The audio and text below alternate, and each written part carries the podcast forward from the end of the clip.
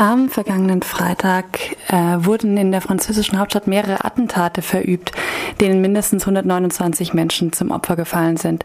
Zahlreiche weitere Menschen wurden verletzt, viele schweben noch immer in Lebensgefahr. Die Terroristen, die sich zum Netzwerk des sogenannten Islamischen Staates gezählt haben, haben drei parallele Anschläge an verschiedenen Orten durchgeführt. Im Bataclan, wo gerade ein ausverkauftes Konzert der US-amerikanischen Band Eagles of Death Metal stattfand, und in mehreren Restaurants und Bars im gleichen Viertel wurden über 100 Menschen getötet getötet. Weitere Menschen fielen vor dem Fußballstadion Stade de France, in welchem das Freundschaftsspiel zwischen der französischen und der deutschen Nationalmannschaft stattfand, den Angriffen zum Opfer.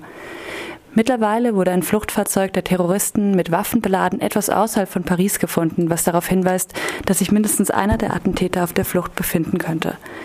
Ein Fahndungsfoto wurde gestern von den französischen Behörden veröffentlicht. Die Fahndung nach weiteren Verdächtigen läuft. Unter anderem wurden in Brüssel mehrere Personen festgenommen, die eventuell mit den Attentätern in Verbindung standen. Zwei der Attentäter hatten zuvor in Belgien gelebt. Außerdem hat sich gestern herausgestellt, dass am Freitag offenbar auch ein großer Anschlag in Istanbul geplant war, der möglicherweise vereitelt werden konnte. Eine Verbindung zwischen, den, äh, zwischen dem Anschlag in der libanesischen Hauptstadt Beirut am Donnerstag mit mehr als 40 Toten und den Attentaten in Paris wird ebenfalls untersucht.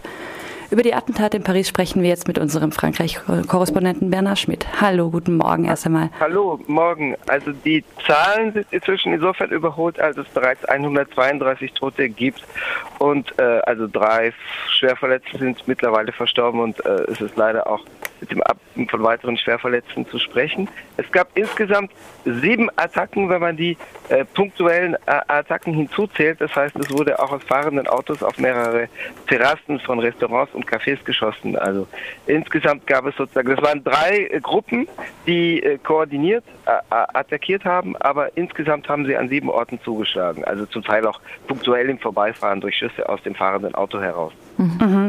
Wie ist es denn gerade? Ähm, nach den Attentaten wurde erstmal der Ausnahmezustand und damit auch äh, eine Ausgangssperre verhängt und viele Menschen haben sich zu Hause oder nach, nach äh, in die Wohnung zurückgezogen. Einige Einrichtungen blieben geschlossen. Wie ist es denn im Moment nach diesen Attentaten in Paris? Also Ausgangssperre ist übertrieben. Äh, es wurde ein Notstand verhängt auf der Grundlage eines Gesetzes vom 3. Äh, April 1955, also äh, aus der Zeit des Algerienkrieges, der es erlaubt, also äh, generelle Ausgangssperren an bestimmten Orten oder zu bestimmten Uhrzeiten zu verhängen. Aber also Ausgangssperren, das heißt das Verbot, auf die Straße zu gehen, haben wir nicht. Allerdings Versammlungsverbote, äh, was auch ein allgemeines Demonstrationsverbot äh, beinhaltet, also auch die Absage mehrerer öffentlicher Veranstaltungen äh, seit seit vorgestern.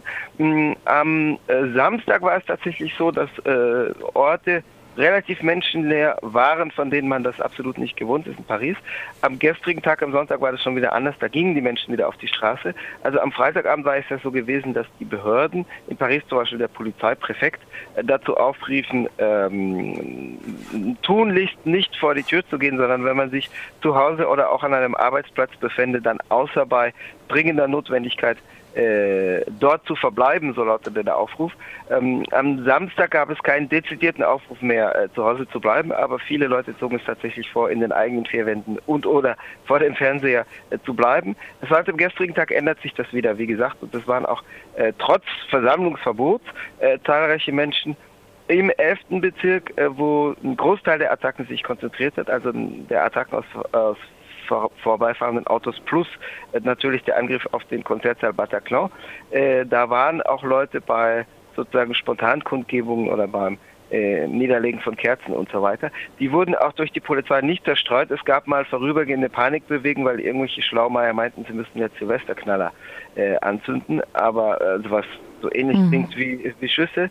Hm, François Hollande, der Staatspräsident, hat bereits angekündigt, dass er äh, eine weitere Verlängerung des Notstands um äh, drei Monate äh, fordern wird.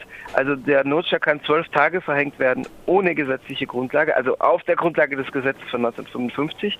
Aber sozusagen das Gesetz kann durch die Exekutive in Kraft gesetzt werden durch ein Dekret für zwölf Tage.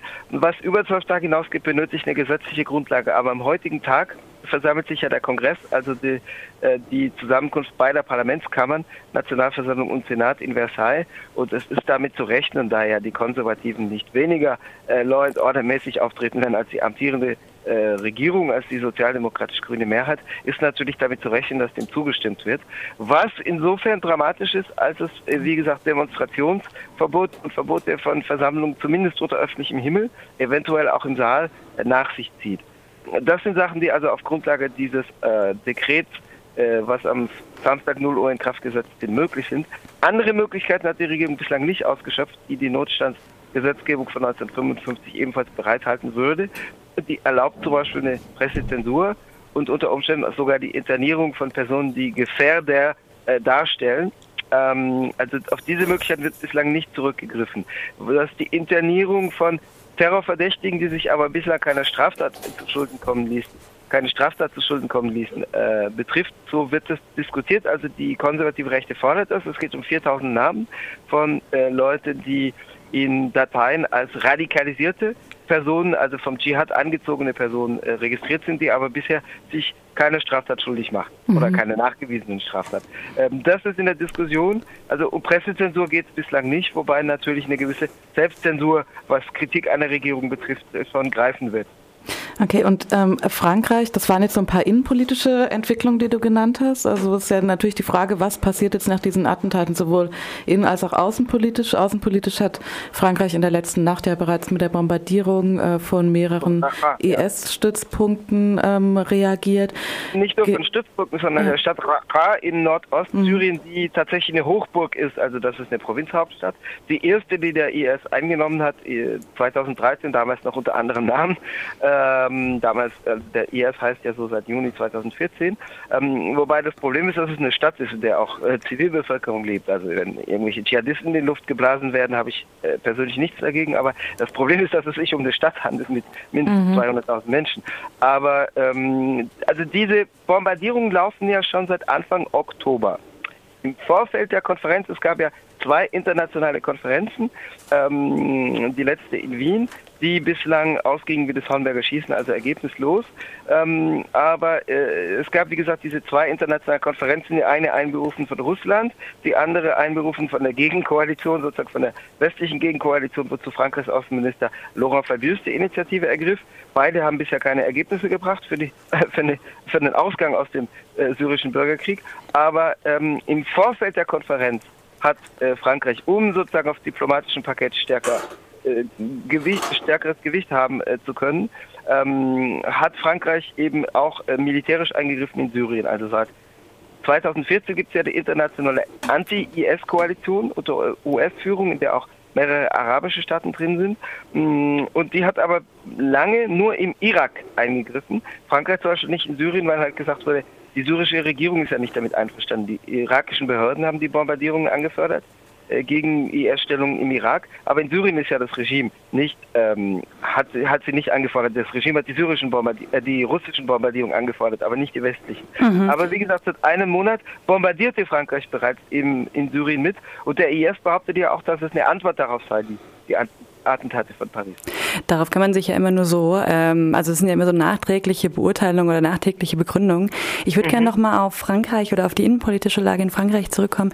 Es sind ja nicht nur in äh, drei Wochen Regionalwahlen in Frankreich, mhm. bei denen sich äh, Le Pen und aber auch Sarkozy mit den Republikanern ähm, mhm. Chancen ausrechnen, sondern es gibt, gab ja auch am 1. Oktober erst die Abstimmung über das neue Überwachungsgesetz. Wie wird das denn momentan in Frankreich diskutiert, beziehungsweise wie beziehen sich Le Pen und Sarkozy darauf? Versuchen versuchen die wahrscheinlich daraus Kapital für die Wahlen zu schlagen? Natürlich und nicht nur für die Wahl, sondern generell für ihre politischen Strategien. Also es ist ein bedeutender Unterschied festzustellen zur Situation nach den Attentaten vom 7. und 9. Januar dieses Jahres, also auf Charlie Hebdo und auf den jüdischen Supermarkt an der Porte Vincennes in Paris. Ähm, damals gab es schon sowas wie ein Klima des nationalen Konsenses. Es war die Rede von der Union Nationale oder äh, in manchen Mündern auch von der Union Sacrée, also so bezeichnete man die Burgfriedenspolitik im Ersten Weltkrieg. Der Hauptnutzen ist aber damals vorübergehend, wenn auch nur für kurze Zeit, die amtierende Regierung. Also zum Beispiel Präsident François Hollande, der allgemein dem allgemein das Image als Flasche angeheftet wurde, äh, weil er eben eine Politik macht, die äh, seiner Wählerschaft konkret, äh, konträr gegenübersteht. Äh, und es niemandem recht macht, weil die Rechten lieber gerne eine noch rechtere Regierung hätten und die Linke sich absolut nicht diese wirtschaftsliberale, kapitalfreundliche Politik erhofften. Aber Hollande stieg damals, äh, nachdem er zuvor allgemein als Miete und Flasche dargestellt wurde, von 17 auf 34 Prozent positive Popularitätswerte binnen weniger Tage, sogar binnen weniger innerhalb weniger Stunden, weil er sozusagen als der ähm, der, äh, der Mann an der Spitze der Nation in Zeiten des Schulterschlusses erschien. Und derzeit erleben wir das überhaupt nicht, sondern tatsächlich die Rechte, die konservative Rechte und die extreme Rechte befinden sich eher in der Phase der Übersteigerung, wo sie äh, die, der, des Übertrumpfens, wo sie die Regierung ständig noch zu übertrumpfen versuchen mit repressiven Vorschlägen, mit Vorschlägen für neue Sicherheitsgesetze und wo sie die Regierung äh, fast von den ersten Stunden an nach den Anschlägen, wo sie die Regierung attackieren. Also Marine Le Pen eher äh, an der Migrationsfrage. Das heißt, wo gesagt wird, wie, wie konnte denn die Regierung überhaupt Migranten hier hereinlassen, wobei wir nicht von Dimensionen sprechen wie in Deutschland seit August, sondern von äh, einem kläglichen Kontingent von äh, 23.000 mhm. Äh, syrischen Flüchtlingen über zwei Jahre, also überwiegend syrischen, aber also im Rahmen der Umverteilung in der EU. Also die, die ähm, Ankunftszahlen haben nichts, aber auch gar nichts gemeinsam mit denen in Deutschland oder Österreich. Kannst du noch mal eine ganz kurze Einschätzung geben, vielleicht ähm, zum Thema, also der Wortwahl, also Hollande, aber auch Bundespräsident Gauck haben ja mhm. äh, die Attentate als kriegerischen Angriff bezeichnet, als Krieg. Mhm. Auch Sarkozy hat davon gesprochen. Und ja. jetzt wurde ja die ganze Zeit ähm, auch die, die Möglichkeit eines NATO-Bündnisfalls diskutiert. Ist da, gibt es da in Frankreich schon ähm, irgendwie eine verstärkte Diskussion gerade darüber? Oder gibt es da irgendwelche welche Forderungen auch vielleicht? Also über den NATO-Fall nicht, aber äh, François Hollande hat in seiner Rede am Samstagvormittag zehnmal das Wort Krieg äh, benutzt, mhm. äh, in den Mund genommen.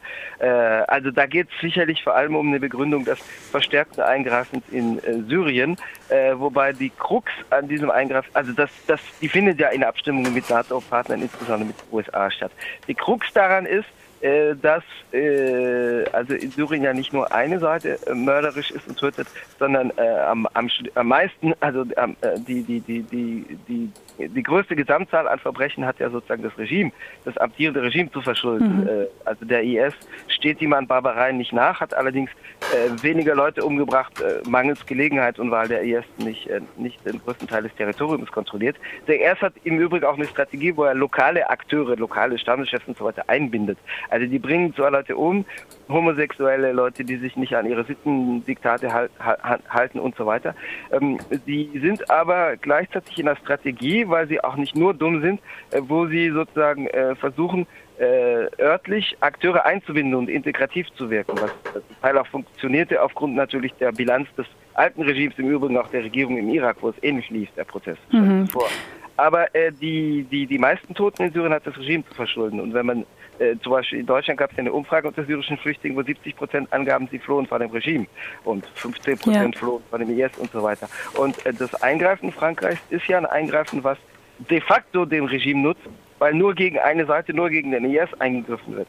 Und ähm, es ist eher damit zu rechnen, dass noch eine weitere Annäherung an das syrische Regime äh, stattfinden wird. Also diese Forderung kommt jetzt aus zunehmenden Teilen der politischen Klasse, die sagen, wie konnte man bisher auch nur sozusagen den Abgang Bashar al-Assad fordern und jetzt muss man ihm den Rücken stärken gegen den IS. Und damit hat das Regime, was es will, weil das Regime hat ja zumindest zu Anfang den IS gewähren lassen und in Teile des Territoriums facto äh, zuschanzen können, zugeschanzt ähm, weil äh, das Regime sagte, wir wählen uns unsere Feinde gern aus und jetzt sind wir in der Position, wo wir den Schutzwall gegen den IS vermeintlich darstellen.